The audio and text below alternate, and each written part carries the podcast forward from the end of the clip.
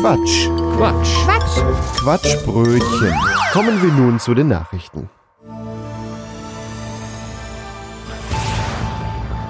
In Schüttdorf wurde ein 64-Jähriger auf der Autobahn mit einer dezent abgelaufenen TÜV-Plakette erwischt. Sie war seit acht Jahren abgelaufen. Ende Mai 2015 wäre die nächste Hauptuntersuchung fällig gewesen. Er muss nun mit Bußgeld rechnen und muss natürlich unverzüglich zum TÜV. Ansonsten wird der Wagen laut Polizei stillgelegt. Ja, das ist natürlich, also äh, acht Jahre. Stabiles Auto. Also, äh, wie heißt es immer so schön? Gib mir mal bitte Marke und, und, und äh, Typ des Wagens. Das ist ja, den will ich auch haben. Also, Aber jetzt muss man mal überlegen, was kostet einmal TÜV? Das ist ja auch richtig teuer geworden. Das, das früher konnte man Ja, mal sagen, so mit Abgasuntersuchung war das so ein 400 Euro. Hunderter und jetzt ist das ja auch schon, ha, das ist lange her. bist du ja schon Das ist sehr weiter. lange her. Und dann musst du mal bedenken, 400 dann, bis 500 Euro ist man noch mit Standardverbrauchsteilen dabei. So, so sind es meine Kosten. ja, ach so, wenn noch was gemacht werden muss, weil nur die Hauptuntersuchung kostet ja keine 500 Euro. Ach so, das nicht, nee, nee, aber ich mache das immer, stimmt, jetzt wo du sagst, fällt mir, ich mache das immer in Verbindung mit einer kleinen oder großen ähm, Inspektion dabei. Hm, ja, ja, das mhm. ist richtig, ja. Wenn man da jetzt mal überlegt, was kostet das Bußgeld, das wird wahrscheinlich trotzdem noch weniger sein wie äh, ja, acht, acht Jahre. Das ist dann viermal TÜV, was er sich da gespart hatte. Äh, das, der könnte unterm Strich immer noch billiger davon gekommen sein. Also, das ist aber auch schon, also, ob der dann den Rest vom Auto auch gewartet hat, ob der Auto, ob der kein neues Öl bekommen hat in der ganzen Zeit, das wäre dann schon. Ja, Aber So. ich meine, Bremsbeläge sollte man schon gucken. Wenn man acht Jahre nicht nach seinen Bremsbelägen guckt, das ist schon. es kommt auch noch immer noch drauf an, wie viel fährst du mit dem Ding. Ne? Also vielleicht sind die Ah. tatsächlich wenig abgenutzt gewesen, dann waren die vielleicht wirklich noch ganz okay. Jetzt mal angenommen, das Auto stand auch dann immer schön in der Garage, dann rostet da ja auch wenig. Meinst du so ein klassisches Opa-Auto? Ja, ja, ne, ja? 64-Jähriger ist, ist ja dann Hat er sich irgendwie. vielleicht gedacht, naja gut, ich fahre jetzt dreimal im Monat Auto, dann brauche ich doch kein TÜV, das ist doch Geldverschwendung. doch eh nur bis, zur, bis zum Supermarkt. Das, das war Ja. eigentlich ein Schotte oder, oder ein Schwabe. Ist Schü- Schüttorf ein Schwaben? Keine Ahnung, Schüttorf. vielleicht war das ein Schwab. so. Grafschaft Bentheim. So nee, nee, nee, das ist eher so weiter oben, so, so ja. Richtung, ne, so Richtung Ostfriesland, aber noch nicht ganz so weit, nicht? Ja, ist in Niedersachsen, ne? Ja, ja, ja, ja, das ist Niedersachsen. Ja, äh, acht Jahre, aber das ist schon eine stolze Zahl, würde ich sagen. Ja, das ist man, man ist ja, so man ein halbes Jahr ist man mal drüber, haben wir, glaube ich, alle mal gehabt. Ich habe jetzt einen Oder? Anhänger ein Vierteljahr drüber äh, versehentlich festgestellt, noch. äh, aber der stand in der Scheune und war tatsächlich einfach vergessen gegangen.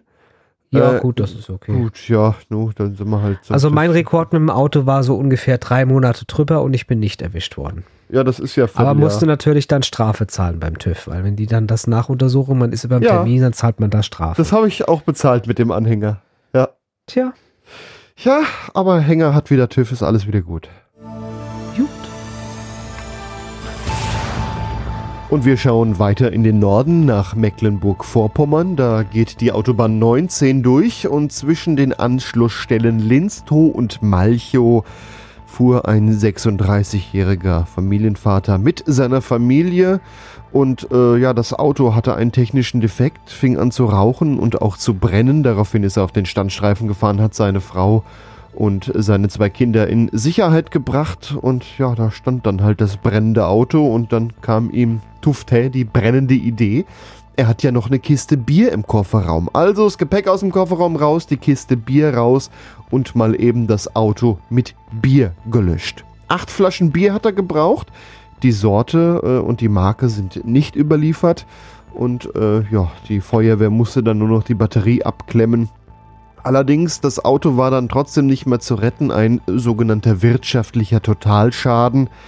Aber das rechtzeitige Löschen hat Schäden an der Fahrbahndecke verhindert. Mitte August ist das Ganze passiert. Erste Frage. Wie kannst du nur? das war bestimmt irgend so ein Plörbier, Plörbräu. So, also Plörbräu, das, das ja. war wirklich so was ganz so ekelhaftes. was ganz ich nenne Billiges. jetzt mal keine Marke mit Ö. Ähm, und deswegen, Plörbräu, ja. Billig und ja, wer weiß. Also, äh, die Idee ist aber schon löblich, erstmal muss man tatsächlich sagen. Ne? Ja. Also, vielleicht kommt demnächst so eine Stiftung Warentest. Mit welcher Biersorte können Sie Ihr Autobrand am besten löschen? Mit welchem Brand am besten löschen, ja. Ah, Ach so, Auto, Brand. ja, Auto, ja. Brand, mm, ja. mm, mm, ja. ja, wer weiß. Ja, in, je nachdem, wer das liest oder wo man das in Deutschland liest, diese Meldung, da ist das ja auch eine schlechte Nachricht gewesen. Das gute Bier. Ja, was- Aber ich sag mal, mit acht Flaschen, das äh, ist schon sehr, sehr effizient. Das ist ja von der Menge immer noch nicht viel. Ich glaube, der sollte ja vier mal Liter, gucken, wenn es ob er sich bei der waren. Ne? örtlichen Feuerwehr bewirbt, weil äh, brauchen mehr. effizient mit Löschmittel umgehen. Das ist ja ein Löschmittel in diesem Fall. Das ist ein Löschmittel. Es hat ja auch Äh, Schaum. War das jetzt schon ein Schaumteppich, genau. Die Feuerwehr löscht auch mit Schaum. Ja, da erinnere ich mich gerade zurück an meinen Bayern-Urlaub und wir fahren so mit dem Fahrrad da so über die Dörfer und radeln an einem Feuerwehrhaus vorbei und davor sitzt die ganze Mannschaft auf Bierzeltgarnituren und ist am Löschen.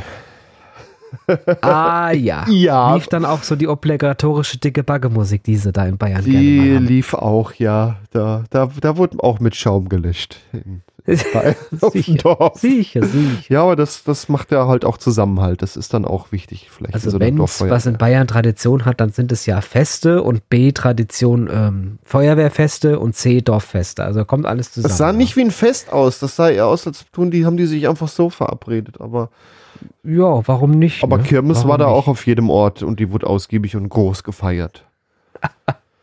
ja, ja, aber das, das ist Bayern und diese Meldung war ja in Mecklenburg-Vorpommern. Da, da trinkt man, glaube ich. Da wenn dann sein was Bier dann anderes. doch weg, ja. Schauen wir auf unsere nächste Meldung.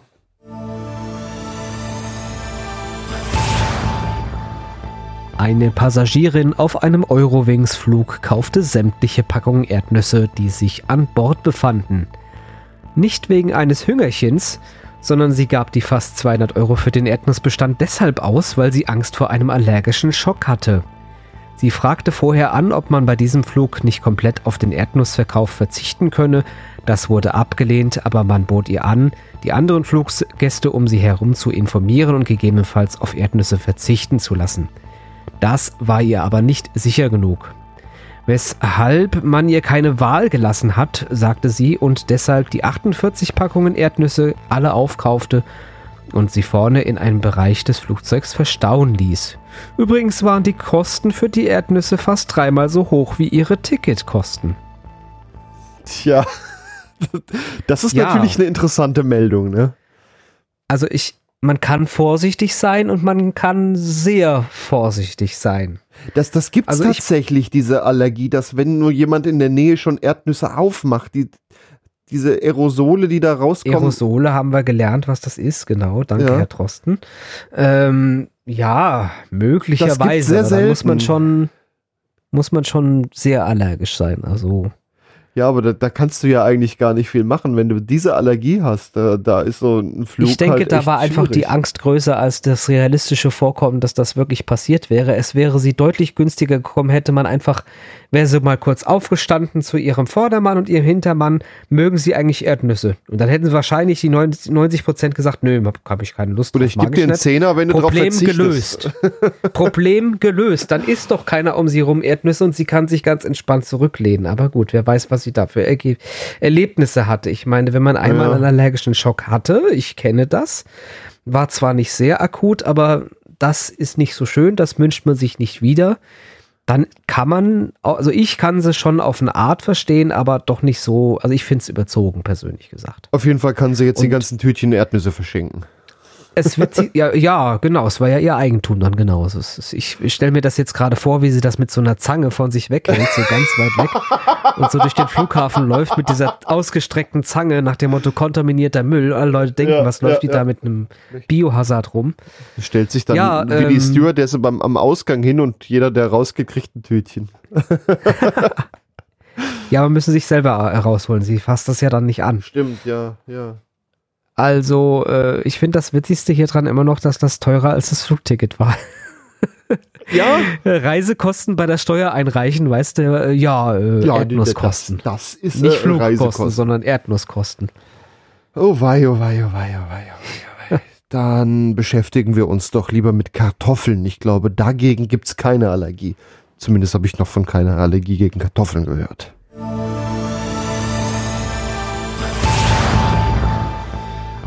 Maria Tross aus Wettenberg-Wismar bei Gießen hat Anfang August wie gewohnt Mittag gegessen. Es gab Bratkartoffeln. Soweit nichts Ungewöhnliches. Die Kartoffeln hat sie auch nicht selbst geschält, das hat ihre Tochter vorher erledigt. Soweit auch noch alles ganz normal. Bratkartoffeln bei Maria Tross aus Wettenberg-Wismar. 90 Jahre alt ist sie übrigens. Und bei einem Biss hat sie etwas Hartes gespürt hat sich geekelt, hat es ausgespuckt und dachte, oh, da ist vielleicht ein Wurm in der Kartoffel. Aber bei genauerem Hinsehen entdeckte sie was Goldenes. Ein Ehering, da drin auch Initialien und ein Datum. Und ihre Pflegerin hat dann eine Suchanzeige im Internet veröffentlicht. Und gesucht wird übrigens bis heute jemand, der diesen Ring vermisst, mit dem Datum 21.02. 53, die Initialien W und D sind da drinne. Außerdem ein Herz mit einem Pfeil und in diesem Herz ist ein N. Wenn man jetzt mal zurückrechnet, 70 Jahre ist diese Hochzeit schon her und bisher hat sich noch kein Besitzer gemeldet. Möglicherweise lebt die Person ja auch gar nicht mehr. Jetzt hat man einen Landwirt gefragt, äh, wie kann das eigentlich sein, dass ein Ehering in einer Kartoffel einwächst? Und er sagte, ja, die Chance ist alleräußerst gering, dass das überhaupt passiert. Jetzt mal angenommen, der Ehering, der muss ja irgendwie schon mal unter die Erde gekommen sein, lag dann am Ende eines Keimlings und dann könnte er theoretisch einwachsen in eine Kartoffel. Die Chance ist aber so gering, im Lotto gewinnen ist wahrscheinlicher, sagte der Landwirt. Genau, das war mir auch als erstes durch den Kopf gekommen. Ein Lottogewinn ist wahrscheinlicher und das ist schon sehr, sehr unwahrscheinlich mit irgendwie 1 zu 5 Millionen oder was das war. Ja. Ist schon eine krasse Geschichte, würde ich sagen. Ja, jetzt man fragt sich natürlich unweigerlich, was ist die Geschichte des Rings? Hat den einer weggeschmissen nach dem Motto, meine Frau ist gestorben oder äh, die Ehe ist kaputt oder was noch krasser ist, liegt die Person, zu der der Ring gehört, auch unterm Kartoffelfeld. Ach, du vermutest direkt einen Mord dahinter und da hat jemand eine Leiche verscharrt.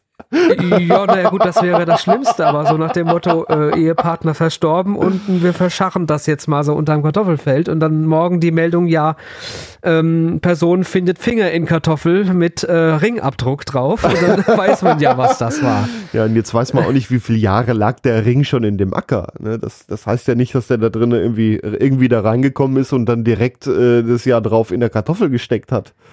Wenn man mal überlegt, also wie weit die schon, Pflanzen ist schon sehr kurios. Ja, der ist bestimmt Ist schon schon ein paar Mal umgeflügt worden. Ja, also. und Gold wenn- rostet ja nicht. Nee. Also von daher kannte man das ja immer noch Und ich lesen. meine, diese Hochzeit, die ist ja dann auch schon äh, 70 Jahre her, ne? Jetzt kann der auch schon lang da drunter gelegen haben. Also ich denke mal, dass das so am realistischen ist, dass einer der noch lebenden Ehepartner seinen entsprechenden anderen Partner betrauert hat und an diese Stelle im Feld oder allgemein in diese Gegend eine positive Erinnerung hat und den Ring ganz bewusst dahingeschmissen hat. Das Hm. ist meine Thesis für die ganze Geschichte. Da fände ich dann die Theorie mit einer Leiche verscharrt und die vielleicht schon so weit verwest, dass die Kartoffelpflanze den Ring abziehen konnte. Oder? Die fände die fänd ich da die, die durchaus Das spannendere. ist zumindest spannender. Ja, ganz genau. Da das ist ähm, spannender. werden wir hier direkt äh, den Podcast ändern und werden einen True Crime Podcast und finden Ja, raus, müssen wir wie das passiert der ist. Geschichte, Da ob bleiben sich wir da nochmal einer findet. Das hört ihr dann in äh, Quatschbrötchen True Crime, wie die ganze Geschichte ausgegangen ist. Wow, geh mal voll mit dem Trend, ey. Ja. Wow. Soweit die Nachrichten. Das war ein Beitrag vom Quatsch. Quatsch. Quatsch. Quatschbrötchen. Was ihr gerade gehört habt, war nur ein Ausschnitt vom Quatschbrötchen. Wir produzieren jeden Monat eine ganze Stunde unseres Comedy- und Satire-Podcasts. Ganze Folgen gibt's im Internet unter quatschbrötchen.de und in fast allen Podcast-Portalen. Außerdem, das Quatschbrötchen lebt von Spenden, von euch. Wenn ihr möchtet, dass wir immer so weitermachen können, quatschbrötchen.de slash spenden. Vielen Dank.